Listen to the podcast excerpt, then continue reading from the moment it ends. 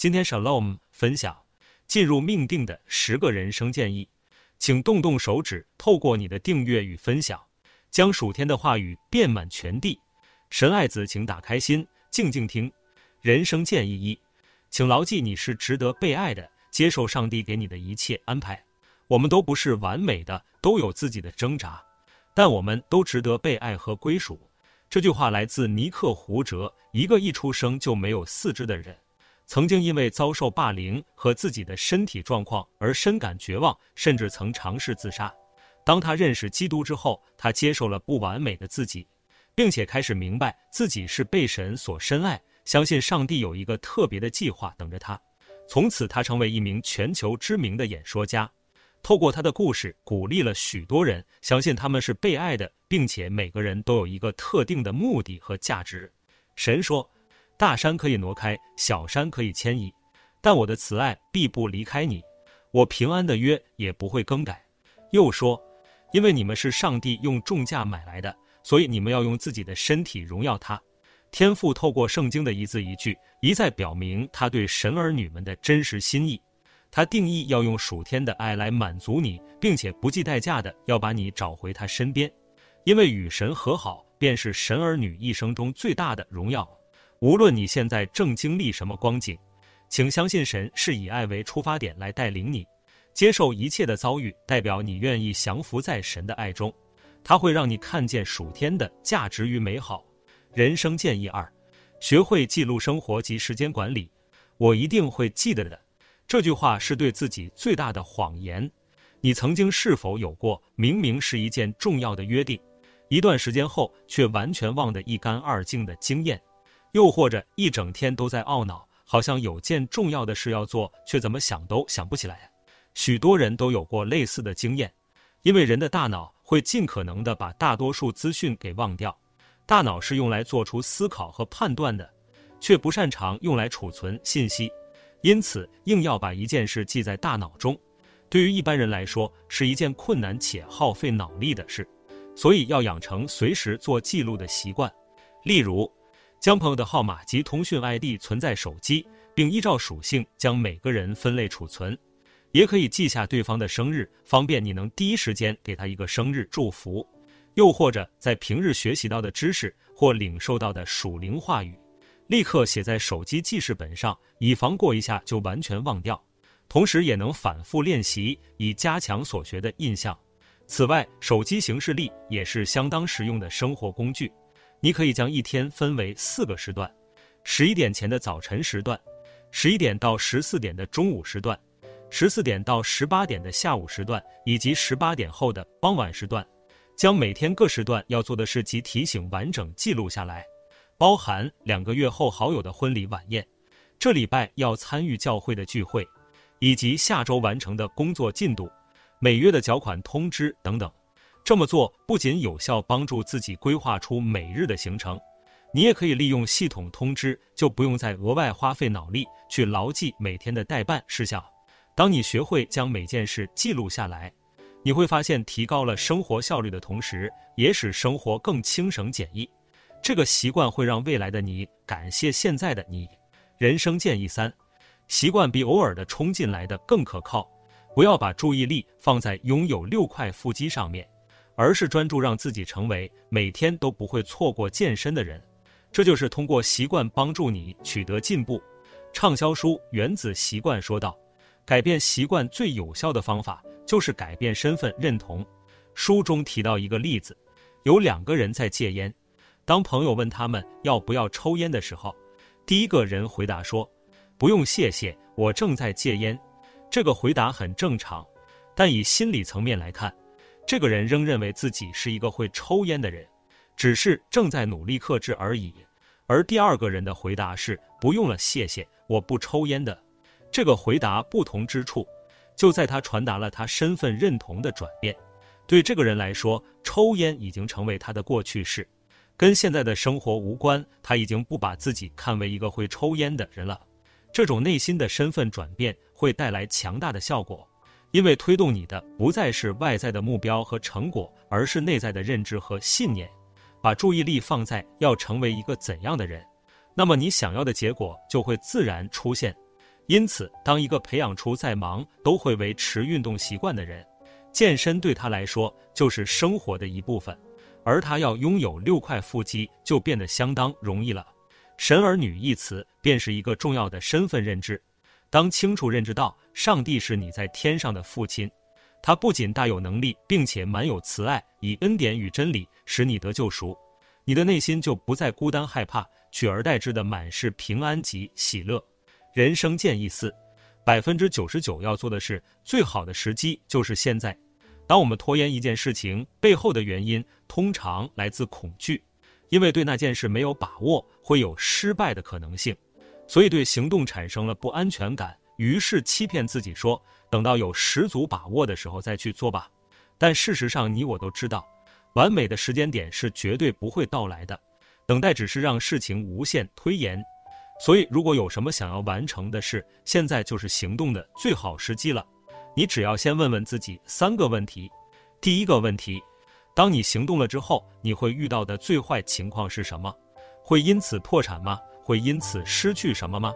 还是会被人嘲笑？你可以将可能会遇到糟糕的情况全部记录下来，再一个个找到解决方法或降低发生的概率。当你照这方式练习后，你会发现到很多之前让你害怕的状况，实际上其实都没有想象中那么糟糕。而且就算发生了，你已经找到了补救的方法。接着再问自己第二个问题：无论成败，是否会带给你正面的影响？同样花点时间，把对自己有收获的可能写下来，并加以思考。这样做对你的意义是什么？最后第三个问题也是最重要的：如果不去行动，代价会是什么？如果现在不做出行动，那么六个月后、一年后、三年后，你的状况会变成什么样？依照财务、生活、情感、健康等等状况做出仔细思考。当你认真思考完这三个问题，你可能会发现，不行动往往是会付出更高的代价。圣经雅各书中提到，其实你们根本不知道明天会发生什么事。你们的生命是什么呢？你们只不过像一阵雾气，出现片刻就无影无踪了。你们应当说，如果主许可，我们就可以活着，可以做这事或做那事。经文提醒我们，生命的短暂和不确定性。当我们明知道某件事是对的，就不该选择拖延或不采取行动，而是要相信神会为此事开路，去完成神要借着你成就的事。因此，此刻就是你去完成任务的最佳时机。人生建议五：礼貌是不需要任何成本的精品。看待一个人的人品，可以看看他对待与他完全没有利益的人时所展现的态度。有位著名的心理学家提出，观察一个人对待服务生的态度。就可以大致看出一个人的真实性格。有些人平时对待同事朋友时会表现得亲切友善，让人觉得他就是一个好相处的人。但是到了餐厅跟服务生讲话的时候，态度就会变得冷漠和轻视，甚至用不礼貌的口气来命令服务生。这样的人通常内心有着优越感，认为自己比他人高一个档次，缺乏站在别人角度思考的同理心。若长期与这样的人相处，反而会消耗掉自己的精神与耐性。保罗在罗马书中提到，要彼此相爱，如同手足，互相尊重，彼此谦让。又在腓立比书中说，凡事不可自私自利，爱慕虚荣，要心存谦卑，看别人比自己强。再再说明尊重他人，心存谦卑是神儿女应具备的基本素养。毕竟尊重他人是与人相处最基本也是最重要的品格。一个随时注重他人感受的人，他的人品是能获得多数人的肯定，而礼貌便是一种不需要成本的精品。例如，经过门口时为别人开门，让对方先行；上完厕所后将马桶清洁过，再将座椅放下；与人约会时提前五分钟先到约定地点，绝不随意放鸟以及迟到；与人交谈时随时以请与谢谢表达对对方的重视。这些小礼节便是展现个人品格的重要关键。学会对他人同理心，以及懂得照顾别人的感受，也会让自己获得更多尊重。人生建议六：原谅别人是给自己的一份礼物。这个世界有成千上万种不同性格的人，人与人相处难免会造成摩擦与冲突。如果我们纠结着被某人伤害过而心怀怨恨时，生活及心情受到影响的往往都是自己。事实上，怨恨就像你喝下了毒药，却希望你的敌人会因此中毒身亡，而选择原谅并非是一种妥协。你可以从此与他保持距离，避免造成更多摩擦。原谅是另一种对事情的处理方式，一是放过自己，不再让愤怒与难受的情绪影响自己。圣经以弗所书提到，要从你们当中除掉一切苦毒、恼恨、怒气、争吵、毁谤和邪恶，总要以恩慈、怜悯的心彼此相待，要互相饶恕，正如上帝在基督里饶恕了你们一样。二是相信神已为你主持公道。不要私自报复，要交给发烈怒的上帝，因为圣经上说：“主说，伸冤在我，我必报应。”学习原谅是与神亲近的捷径，在你无法靠自己放下时，试着为了神而选择原谅。这不仅是对神发自内心的敬拜，更是宣告神会为你伸张公义的信心。借由一次次学习饶恕的机会，让你在神面前获取一份份珍贵的生命礼物。人生建议七。执行后盾计划，记得备份你的资料。你觉得有收藏价值的资料，至少要有一份硬件备份和一份云端备份。试想，如果这些对你有纪念性的照片或是资料遗失了，你会愿意花多少钱把它们买回来？相较于后悔，备份一定是你更便宜的选择。任何事将风险几率降低，会使人感到安心。因为你已做好防范措施，这就是你的后盾计划。除了备份资料之外，现代人也有透过保险理财规划作为增强后盾的观念。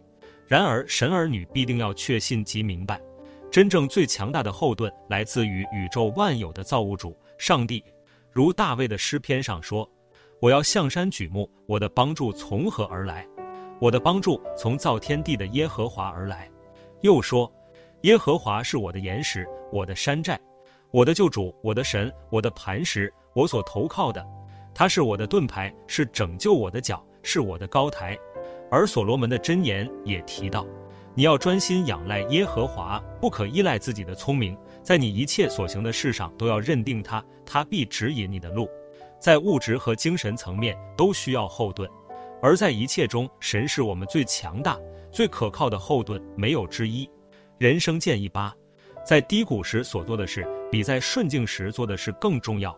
在许多激励人心的成功故事当中，你会发现这些人的运气和成就，往往跟他们起初的目标是无关的，反而是在过程犯了很多错，走了很多弯路后，才带来了今天的成就。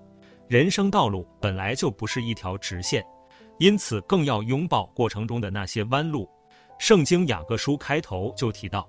我的弟兄姊妹，当你们遭遇各种试炼的时候，都要认为是喜乐的事。要知道，你们的信心经过考验，会产生忍耐。神要给的恩典之路，通常是在模糊不清时，借着你对上帝的信心走出去，走上脱离舒适圈、面对困难、克服恐惧的路径，才能越走越明白神为你预备的命定道路。在罗马书中也提到，不但如此，我们在苦难中也欢喜。因为知道苦难使人生忍耐，忍耐生品格，品格生盼望。这种盼望不会落空，因为上帝的爱借着所赐给我们的圣灵已倾注在我们心中。因此，当你处于低谷或是旷野时，此刻的每一步才是真正表现信心的步伐。既然非走不可，就带着盼望，昂首阔步地向前走。神为爱子们预备的，从不让人失望。人生建议九。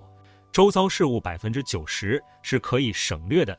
假如你把生活周遭会出现的事物一一列举出来，包含追剧、电玩、聊天、工作、学习、刷抖音、娱乐八卦、运动、穿搭、灵修等等，你会发现一天之中需要关注的事情太多了。然而，你可以尝试在所有事物中，找出对自己最有价值的百分之十，并且仅关注这百分之十的事物。当你尽力去执行这百分之十的事物，其余尽可能省略掉。一段时间后，你会发现生活中的百分之九十自然地跟上了轨道，甚至还能发展出专属自己的志向及兴趣。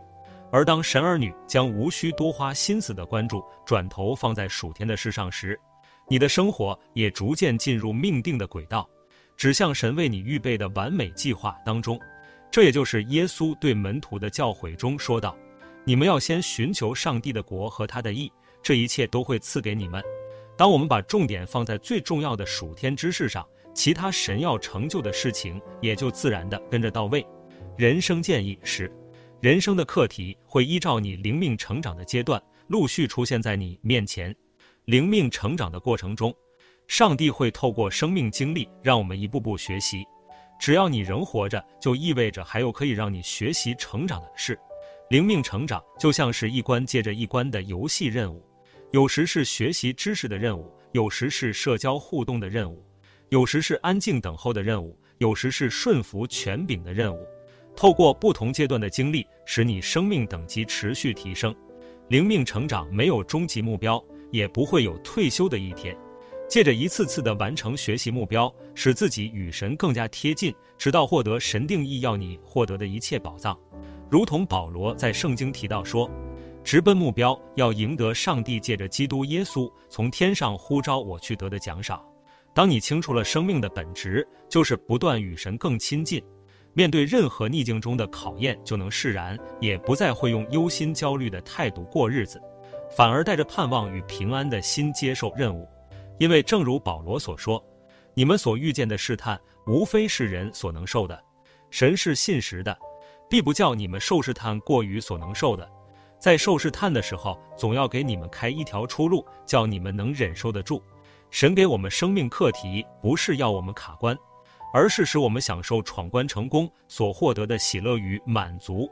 以上是进入命定的十个人生建议的全部内容。今天的分享。若有使你跟天赋更靠近，邀请你订阅及分享，也欢迎加入 Shalom 读经列车，每日在线上一起读圣经，连结放在说明栏位。祝福神儿女们凡事兴盛，如同灵魂兴盛。Shalom。